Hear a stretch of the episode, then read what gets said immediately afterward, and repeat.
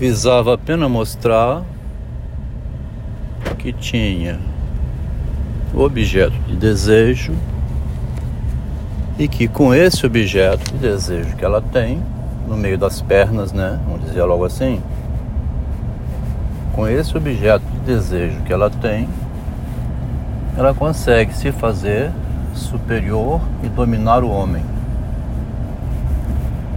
A intenção política da feminista com quem morei 40 anos era essa. Esse desejo de mostrar à sociedade, à humanidade, né? Que ela era superior ao homem. Imagina que interessante.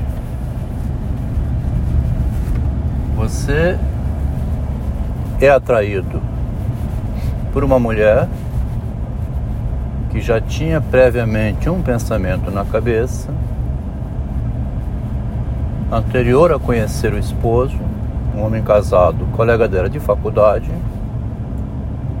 que ela via na faculdade e anota no caderno dela, ele se veste de modo estranho. Eu ouvi dizer que ele casou, ele é um dos mais inteligentes da universidade. Esse homem que ela faz essas anotações no caderno dela, ela teve uma oportunidade única quando ela mesma não estava com o namorado, né? Estava sozinha, sem namorado. Encontrou com esse homem, engenheiro formado, e Tendo a oportunidade então de estar em conversa privada com ele, como ela escreve, fiquei cega, né? apaixonei, foi paixão, fiquei cega, ela diz no caderno dela, no documento que publicou, documento público, né? Ali ela relata onde ela encontrou o príncipe dela, o homem que ela viu como o libertador da exclusão feminina, ou da depressão da mulher, ou da dificuldade dela de se colocar como engenheira, ou da dificuldade dela de superar a si própria e ser artista e fazer o que queria na vida. Uma série de confusões na mente, mas uma certeza ela tinha que ela era superior ao homem. Esse homem que fala reconhece isso. De fato, ela era superior nos jogos de ardis. Tinha uma habilidade incrível em montar Dil que o homem, na condição de protetor da mulher, como fez o marido da Sandra, né? A Sandra armou um ardil o marido ir lá libertá-la da mão do mendigo. A mulher então faz essa cena toda para mostrar a superioridade dela. Antes de conhecer o esposo, fazia parte de um grupo de estudo da mulher e nesse grupo que estudava, investigava estratégias de empoderamento, como dominar o homem, como obter vantagens na sociedade, né? Nem todas as meninas daquele grupo, aliás, nenhuma delas teve sucesso que teve essa engenheira. Uma tem um apartamentozinho onde morou a vida inteira. A outra, a irmã dela, casou-se com um alemão que nunca trabalhou na vida. Uma terceira tinha dificuldades enormes com a existência, engravidou de um dinamarquês, motorista de táxi, tem uma filha. Se fosse ver uma por uma, né, uma outra ainda que é engenheira com mestrado em engenharia elétrica, tornou-se dona de casa casando com um suíço. Então, aquele discurso teórico daquele grupo que pretendia ter sucesso na vida, como mulher feminista era um discurso de palavra, né? Um desejo de mostrar superioridade. A única que conseguiu converter isso em bens patrimoniais uma renda de 25 mil reais por mês atualmente.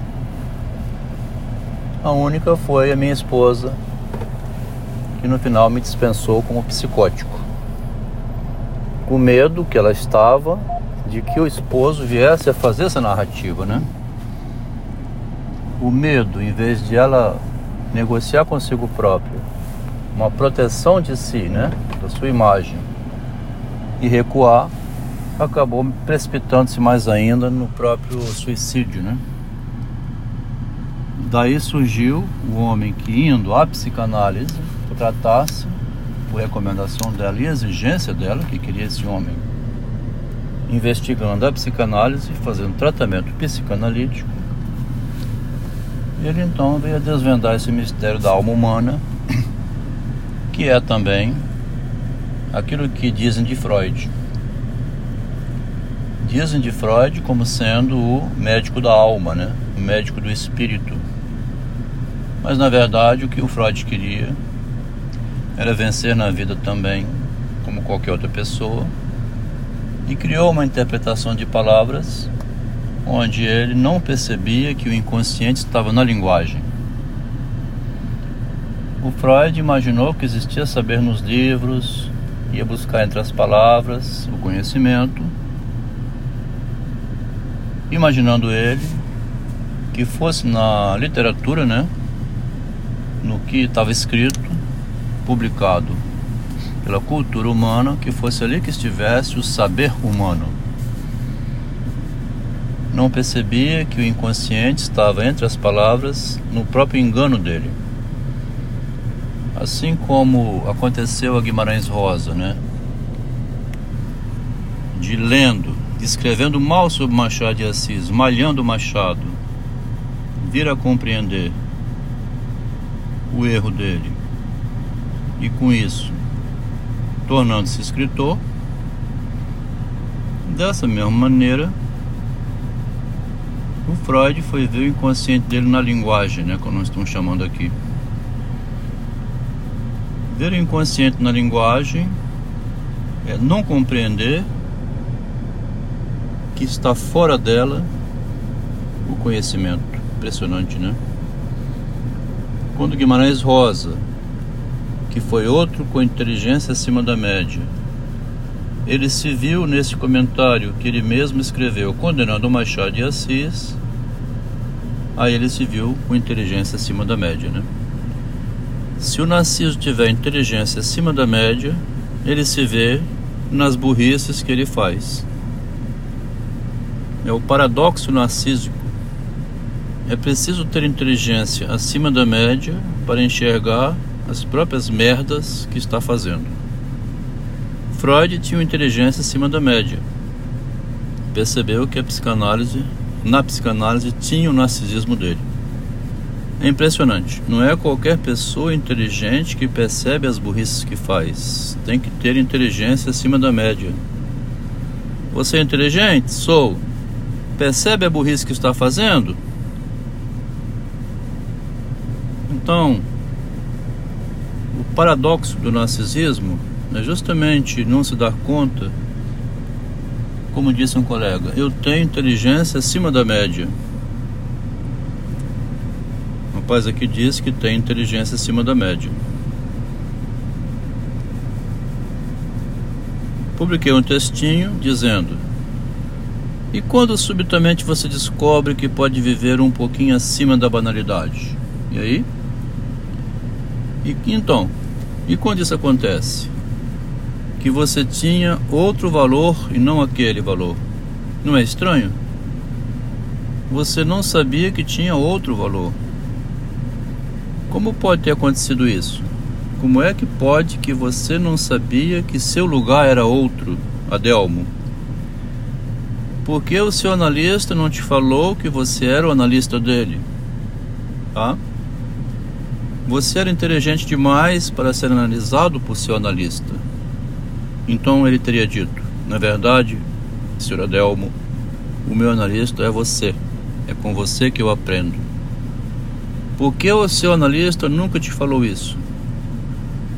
Um rapaz colocou a mensagem: É uma pessoa descobrindo o seu próprio potencial? Tá vendo? Capturado por esse textinho, ele fez essa pergunta. Entrei pelo privado para conversar com ele e ele disse que faz engenharia de computação. Eu tenho inteligência acima da média e por isso eu me vi nesse comentário, ele escreveu. Tá? Ele deve ter mesmo uma inteligência acima da média, mas ele está perdido entre as palavras, porque eu fui tentando direcioná-lo para compreensão disso, ele bateu de frente e ficou agarrado. Eu tenho inteligência acima da média e por isso eu me vi nesse comentário que você publicou. Aí perguntou: Você também tem? Respondi: Há uma dificuldade em perceber isso, que tem inteligência acima da média.